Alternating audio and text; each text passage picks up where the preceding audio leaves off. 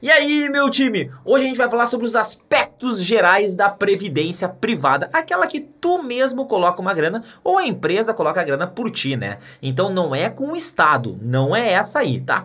E dentro disso da previdência privada, os aspectos gerais é pra gente entender o que, que é cada conceito, o que é cada palavra que a gente vai estar tá entendendo, tá? Então dentro da previdência a gente tem dois tipos de previdência, aquela que todo mundo pode entrar, que a gente chama de entidade aberta de previdência complementar, que é onde tu tá comprando a previdência num banco, numa corretora, todo e qualquer cliente pode entrar. E tem aquela outra, que é aquela que é a fechada, aquela que só pode participar quem faz parte de uma empresa. Então, de repente, tu trabalha num banco ou tu conhece alguém que trabalha numa empresa maior, aí somente aquelas pessoas do banco X podem participar. Essa é, a gente chama de entidade fechada de previdência complementar, porque está fechada para os próprios funcionários. E quem que fiscaliza cada um dessas? Tá aberta, quem fiscaliza é a SUSEP. Te lembra que tem aquele camburão que anda nas ruas lá, que a gente que é a SUSEP. Só que essa SUSEP é com E, né? Que é o camburão, todo mundo pode entrar se fizer besteira, né? Então essa é a SUSEP, porque ela fiscaliza as entidades abertas. E qual que fiscaliza as fechadas? É a Previc, com C, né? Termina com C de closed. Ah, closed, o que, que é close em inglês? Close quer dizer fechada. Então, só para te decorar que o Czinho no final quer dizer de fechada e o Pzinho da, da SUSEP é para te lembrar do camburão que é aberta, tá? E aí, dentro disso, o que, que acontece? Quando uma pessoa bota uma graninha dentro desses planos de previdência, vai ter uma instituição financeira que vai ser a seguradora, que ela vai cuidar desse dinheiro. E para isso, tu vai ter que assinar um plano. O plano plano é onde vai estar todas as regras daquela pessoa que quer contribuir na previdência. E o principal intuito da previdência é juntar um dinheiro para longo prazo, lá para frente. E o governo gosta tanto disso que ele criou até uns planos que vão te dar um benefício caso tu coloque uma grana para te poder abater do imposto de renda, tá? Que esse a gente vai chamar desse plano vai ser o PGBL, né? O que vai poder abater do imposto de renda. Mas as palavras importantes para a gente começar a entender dos aspectos gerais, quais são? O plano, que é o conjunto de regras da Previdência, onde vai estar tá tudo escrito lá, qual vai ser os teus custos, quais vai ser os teus benefícios, tudo vai estar tá escrito no plano. O benefício, o que, que é o benefício? Quando for pegar teu dinheiro de volta, a gente vai considerar isso como um benefício, uma grana que tu vai ter. E a grande vantagem da previdência é que a previdência aberta ou fechada, né, essa previdência privada, ele é o único tipo de investimento, vamos chamar ele dessa forma, que tu pode ter teu dinheiro que juntou lá e tu pode converter numa renda, como fosse num salário. E nenhuma outra aplicação tu vai poder ter isso. Com, ah, eu tenho uma aplicação num fundo de investimentos, num CDB, em ações, eu quero converter meu dinheiro em renda, pegar meu dinheiro e entregar para a instituição e eu pegar uma renda. Não, só pode na previdência. E quando tu vai pegar teu dinheiro de volta na previdência, a gente chama isso de benefício, tá? Mas dentro desse período do, do benefício ou o período que tu vai estar tá aportando dinheiro, a gente tem uns nomezinhos técnicos. Então, dentro do período total do período que tu vai contribuir com o teu dinheiro e o período que tu vai receber, a gente chama isso de período de cobertura, do início ao fim do teu teu plano. Já o período que está botando o teu dinheiro, a gente chama isso de período de diferimento. Por que diferimento? Porque tem um dos planos que a gente chama lá, que a gente chama de PGBL, que tu tem o tal de diferimento fiscal. Ou seja, tu bota a tua grana e tu abate do teu imposto de renda. Tu posterga teu imposto de renda, né? O teu pagamento. Então, o período que tu está aportando dinheiro é chamado de período de diferimento. Rafael, e quando eu converter em renda, como é que chama esse cara? Esse chama, vai chamado de período de benefício. Quando tu pegar teu dinheiro de volta, é o período de benefício, tá? Só que só existe o período de benefício se tu decidir converter todo o dinheiro que tu botou lá na previdência lá em renda. Aí se transforma em período de benefício, tá? Mas o período de diferimento mais o período de benefício, a gente chama isso de período de cobertura. E esse é um tipo de questão que já foi muito cobrado em provas, tá? E quais são as outras palavras técnicas que nós temos dentro da Previdência? Nós temos as contribuições, carregamento, investimento, taxa de administração. Então, todos esses caras aí são palavras técnicas. E eu vou te explicar uma por uma o que significa. Então, contribuição, o que, que é isso? Toda vez que alguém aporta um dinheiro na Previdência, para cada dinheiro que é feito como se fosse uma TED, o pagamento de um boleto, para cada um desses a gente chama de contribuição. Rafael, eu vou assinar um plano de Previdência que eu quero aportar todos os, rea todos os meses mil reais. O que, que acontece? Cada mesinho que tu aportou mil reais é chamado de contribuição. Aportei mil reais em janeiro, tu fez uma contribuição. Aportei mais mil reais em fevereiro, vai ter mais uma contribuição todos os meses que tu aportar um dinheirinho vai ser chamado de contribuição, tá? E para que que isso é importante? Porque existem dois custos que tu paga dentro da previdência. Um deles é chamado de taxa de administração, que ele é cobrado por administrar o patrimônio que está lá dentro, tá? Então ele é visto todos os dias qual é o patrimônio e vai te cobrar um pedacinho. Essa é uma taxa de administração que ela é cobrada todos os anos. Então eles olham quanto tem de patrimônio todos os dias e vão projetando um custo. Então é a taxa de administração administrar o dinheiro que está lá dentro. Porém, existe uma outra taxa, que é chamada de taxa de carregamento. O que é essa taxa de carregamento? É uma taxa cobrada por tu contribuir. Olha só, carregamento e contribuição tem a mesma letra inicial, que é o C. Ou seja, para cada contribuição que tu fizer, pode ocorrer um, uma, um carregamento, uma taxa de carregamento. E essa taxa ela pode ser cobrada na entrada ou na saída. Então o que, que acontece assim? Pensa como se fosse no ingresso de uma festa. Existem festas que tu compra o teu ingresso antes de tu entrar na festa. Perfeito? Vai comprar num show. Aí tu comprou lá o ingresso. O dinheiro já saiu de ti antes de entrar na festa. Porém, existem outras festas que existem lá. Assim, ah, a entrada custa 50 reais, mas tu só vai pagar os teus 50 reais quando tu sair da festa. Então, tu entra lá, tu tinha 100 reais no teu bolso, tu entrou na festa com os teus mesmos 100, sabendo que o ingresso é de 50 pila, mas ninguém te cobrou na entrada pum, tu já sabe que existe essa, essa, essa taxa aí, esse, esse ingresso. Aí tu foi lá, curtiu lá, não gastou nenhum centavo na festa. Quando foi sair, os caras te falaram, opa, tem que pagar o ingresso tu já sabia desde o início o valor do ingresso. Tu foi lá e pagou os teus 50 reais. Tu já sabia do início, desde o momento que tu entrou, já sabia o valor do ingresso. Mas tu só pagou na saída. Aí tem algumas festas que tu te deixa assim: todo o valor que tu consumir, tu pode abater do teu ingresso. Tu gastou lá os teus 100 reais na festa. Aí os caras dizem: olha, tu pagou aqui, tu gastou 100 reais aqui, tomou um belo de um porre, né? Tu não vai te lembrar de nada, mas eu vou isentar a tua entrada, eu vou isentar o teu ingresso. Por que, que isso é importante a gente entender? Porque a taxa de carregamento é exatamente isso. Quando tu vai aportar, vai fazer uma contribuição, eles podem te cobrar direto sobre o valor da entrada, mas é sempre sobre o valor da contribuição. Tu vai aportar mil reais e é 10% de carregamento. Eles podem te cobrar esses 100 reais na entrada, ou seja, tu vai investir 900 reais no fundo, né? Ou eles podem te cobrar esses 100 reais na saída. Mas é sempre sobre a contribuição e nunca sobre o saque, o resgate do teu dinheiro. Então é como se tu ficasse com uma dívida. Ah, vou cobrar sobre a saída? Beleza, tu investiu mil reais, mas tu tem uma dívida de 100. Aí lá no futuro, o teu, esses teus mil reais estão valendo 50 mil e tu decide ir embora. Eles vão dizer, opa, tem 100 reais que tu está devendo, porque o teu ingresso era de 100 pila. Mesmo que esteja valendo 50 mil, os 10% é sobre a contribuição e não sobre o resgate. C com C, carregamento com contribuição. Porque foi o ingresso, foi a tua festa. Só que algumas vezes, de tanto tu consumir numa festa, eles vão isentar para ti. Ou seja, de tanto tu pagar taxa de administração, eles podem isentar a tua contribuição, porque era uma dívida que tu tinha de 100 pila nesse caso. Então, a taxa de carregamento, ela pode ser isentada.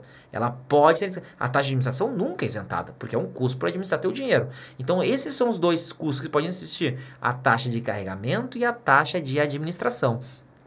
Pensando no longo prazo, a taxa de administração é muito mais prejudicial do que a taxa de carregamento. Por quê? Porque a taxa de carregamento é cobrada uma vez só sobre a contribuição. Já a taxa de administração é cobrada todos os anos. Então fica ligado nisso. Então, normalmente, quando cai questões desse tipo, a taxa de administração no longo prazo é muito mais prejudicial. Perfeito? Então agora eu falei de uma outra palavra, o tal de resgate. O que, que é o resgate? O resgate é quando tu tem o teu dinheirinho lá no fundo, lá de previdência, e tu decide sacar todo ele. Tu fez um resgate. Só que existem algumas regras. Tu não pode resgatar teu dinheiro todos os dias. Existe um período mínimo para resgate. E o período mínimo é para o primeiro resgate no mínimo 60 dias. Eles podem colocar uma regra que tu pode ter um resgate no mínimo de 60 dias, mas o máximo que eles podem colocar de carência para esse resgate é 60 meses. Depois que tu faz o teu primeiro resgate, esse resgate ele pode ser feito pode-se colocar essa regra de no mínimo 60 dias, mas no máximo de 6 meses. Então, olha só, tu pode fazer normalmente as, as empresas, as instituições, elas colocam lá. Ó, você vai fazer, e ela vai escrever isso lá no plano, né? O teu resgate pode ser feito sempre de 90 em 90 dias. Eles podem, porque está dentro da regra. E depois o primeiro resgate, no mínimo 60 dias e no máximo colocar a cada seis meses. Ah, então, Rafael, posso ter que ser obrigado a. Obrigado não, mas eu posso ter uh, um plano que eu, não, que eu tenha que sacar uh, com prazos de 100 em 6 meses? Pode, pode ser sim, porque é um prazo máximo, eles podem botar. Posso colocar de 12 em 12 meses? Não, porque está extrapolando o prazo máximo dessa tal de carência para cada resgate. E esses prazos, eles funcionam da mesma forma para uma coisa chamada de portabilidade. A portabilidade só existe nos planos de previdência. E o que, que é isso? É o seguinte, ó. Imagina que tu tá no estacionamento, tem, tem um carro lá, um carro amarelo lá, bonitinho lá, e tu botou na vaga A.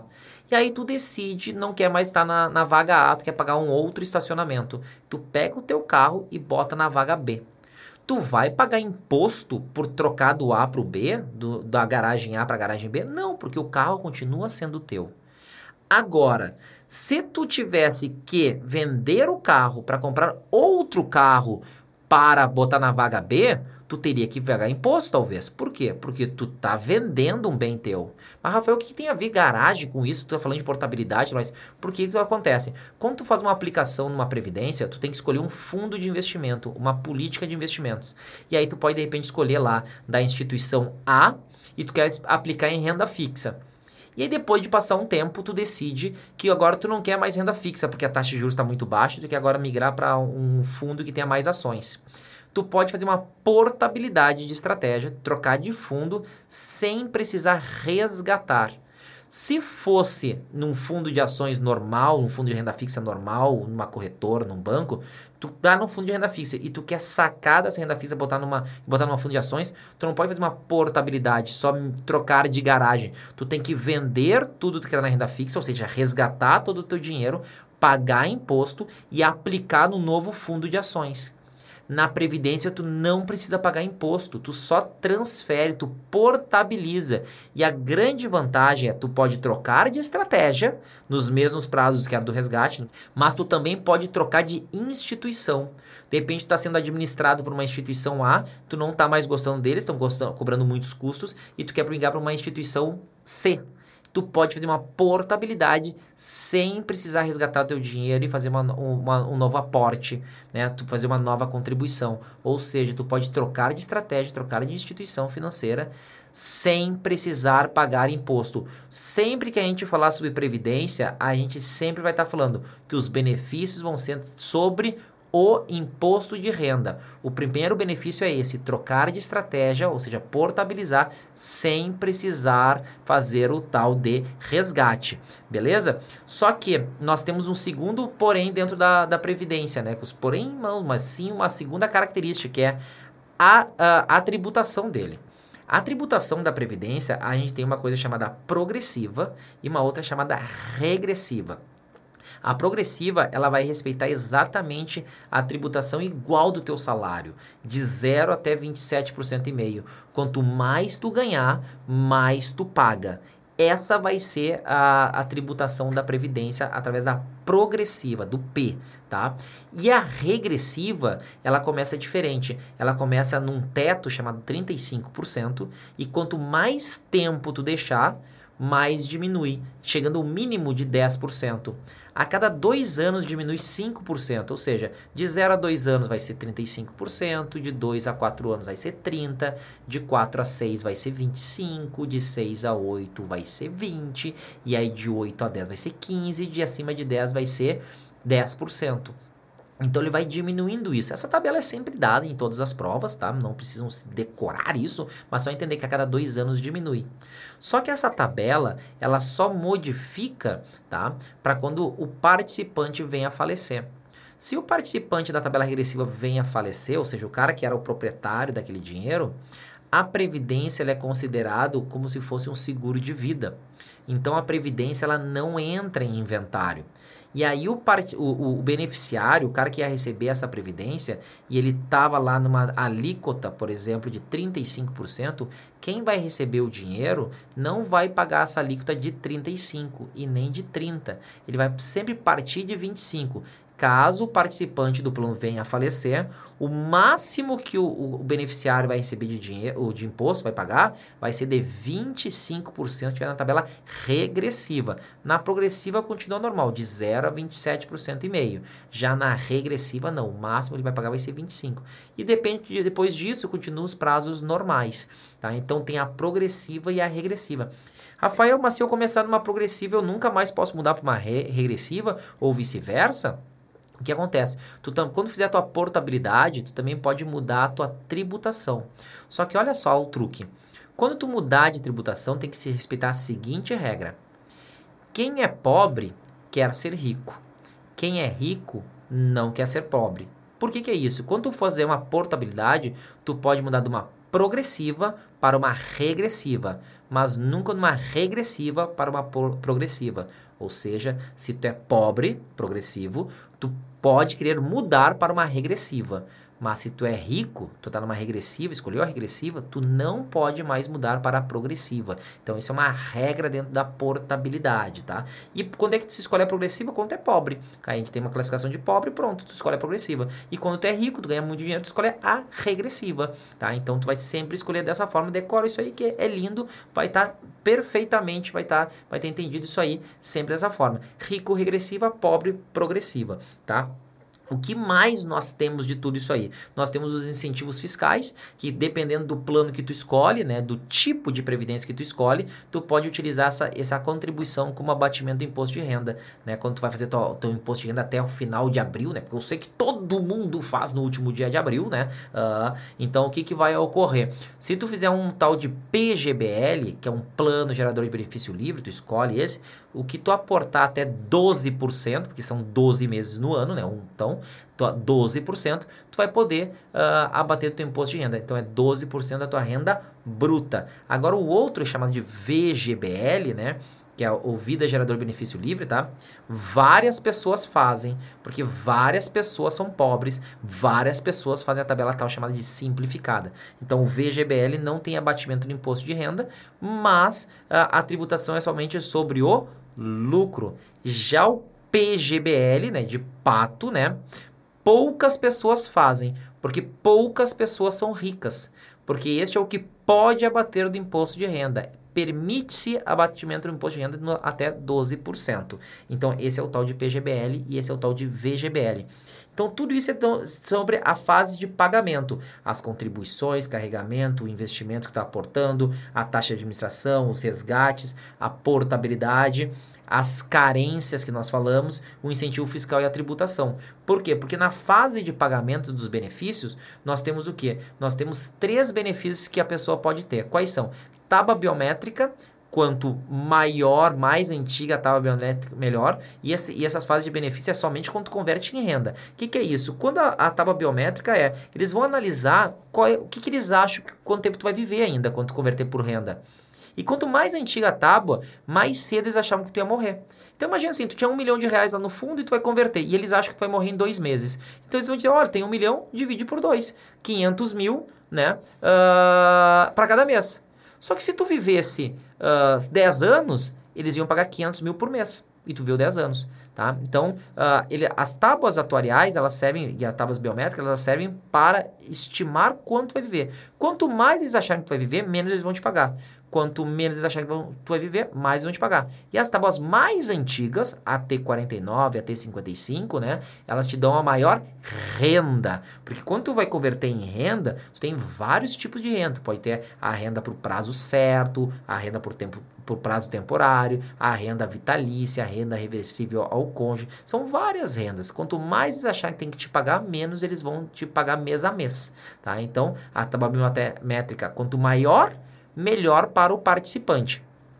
Taxa de juros. Quanto converte em renda, eles podem te converter e te pagar uma taxa de juros extra. Uma taxa. Vou te converter lá pela tábua X, tu ia ganhar dois mil reais por mês, mais um juros fixo.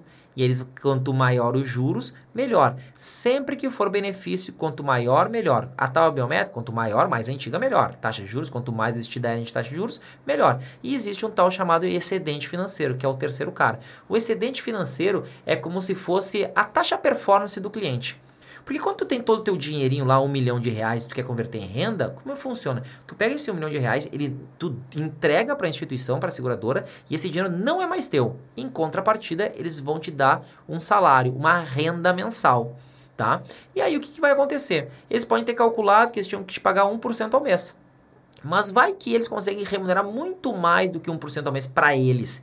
Eles vão te dar um pedacinho desse dinheiro extra, porque vocês confiaram nessa entrega.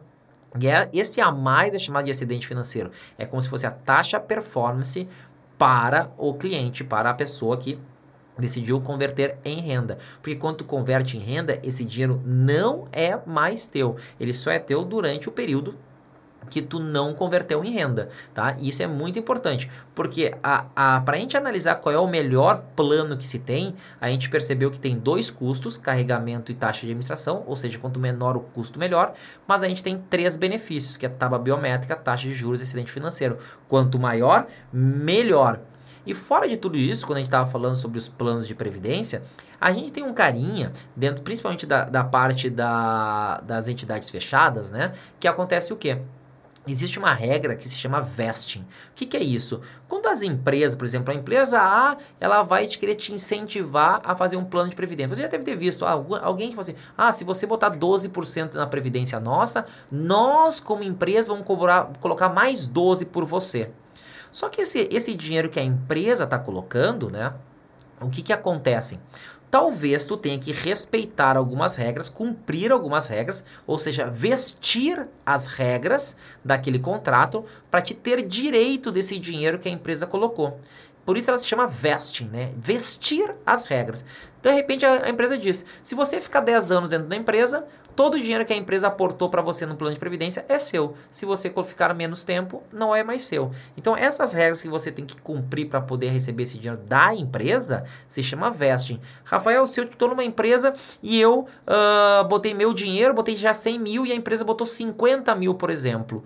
Uh, se eu for sair da empresa, o dinheiro que eu aportei vai ficar perdido? Não, o teu dinheiro sempre é teu. O que pode ser perdido é o dinheiro da empresa. Mas se tu cumprir todas as cláusulas uh, que o participante deve cumprir, né, vestir as regras direitinho, o dinheiro também vai ser seu, tá? Então, isso é o vesting muito cobrado em prova. E Rafael, quais são os riscos da previdência? É o seguinte: nós temos duas fases, a fase de diferimento e a fase de benefício. Durante a fase de diferimento, que é aquela fase que tu está contribuindo, os teus riscos vão ser o risco de mercado, flutuação dos investimentos que está sendo feito na Previdência, o risco de crédito e o risco de liquidez, né? De tu não ter conseguido essa, uh, pegar esse dinheiro para ti assim no tempo que tu imagina, né? Já no, na fase de benefício, o que, que acontece? Tu vai ter o risco da seguradora, de quem tu entregou o dinheiro, porque o dinheiro não é mais teu. É como se ele, tu virasse um credor deles. Se os caras quebrarem, daí foi o teu dinheiro. Agora, na fase de diferimento, não foi. Por quê? Porque a SUSEP, nas entidades abertas, né, o que, que ela faz? Ela segrega o patrimônio. Se quebrou, a, a seguradora, eles pegam esse dinheiro e levam para uma outra seguradora para administrar. Já nas entidades fechadas, aí existe uma outra característica, porque existe uma questão chamada multipatrocinada, né? Que é o que é isso? É dentro de uma entidade fechada, um lugar onde vai estar o dinheiro, não ter somente de uma empresa A, mas ter, por exemplo, de quatro empresas, A, B, C e D, tá? Aí, nesses fundos, também chamados de fundos de pensão, cada uma das empresas, cada uma dessas empresas, eles fazem o que? Eles calculam o próprio uh, tábua atuarial, quais são os benefícios de cada grupo. Só que nas entidades fechadas, tá? Existe o risco, tá? Também dos próprios participantes. Então a gente já viu, por exemplo, lá na questão lá da, do fundo de pensão dos Correios, que o fundo em si ele teve um prejuízo muito grande. E para poder manter o acordo de ter a mesma renda, os próprios participantes tiveram que aportar mais dinheiro e as pessoas que estavam recebendo benefícios também tinham que aportar dinheiro, porque cada um desses planos fechados tem as suas próprias regras. Então isso tem que ficar muito claro e, e entender as pessoas que Cada uma dessas instituições fechadas tem seu próprio risco. Mas se tem uma empresa A e dá um problema atuarial na empresa A, nessas multipatrocinadas, a empresa B, que tem o seu plano também, mas tudo no mesmo lugar, não é afetado. Cada empresa tem que assumir o seu próprio risco, a empresa e os próprios participantes. Tá, galera? Então, dentro da Previdência, é isso que vocês vão ser cobrados dessas palavrinhas aí, todas elas, principalmente foco nas contribuições, na taxa de administração e na portabilidade na regrinha do pobre para rico e do rico para pobre. Tá bom, galera? Então, essa foi nossa aula de aspectos gerais da Previdência, tá? Então, até o próximo áudio!